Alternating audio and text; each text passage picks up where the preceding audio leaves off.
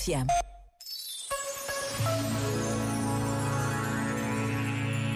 Sobre a importância da solidão, escreveu José Tolentino Mendonça. A cultura contemporânea deixou de preparar-nos para a solidão. Na maior parte das vezes, é uma aprendizagem que temos de fazer em cima dos próprios acontecimentos ou na sua dolorosa ressaca e de forma muito desacompanhada.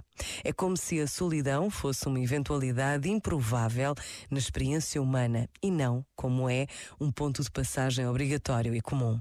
Lembro-me de uma frase de Truman Capote que transcrevi há anos para um caderno. Todos estamos sozinhos, debaixo dos céus, com aquilo que amamos. Em momentos diferentes da vida, tenho regressado a ela e sinto que ainda não me revelou a extensão integral da sua verdade.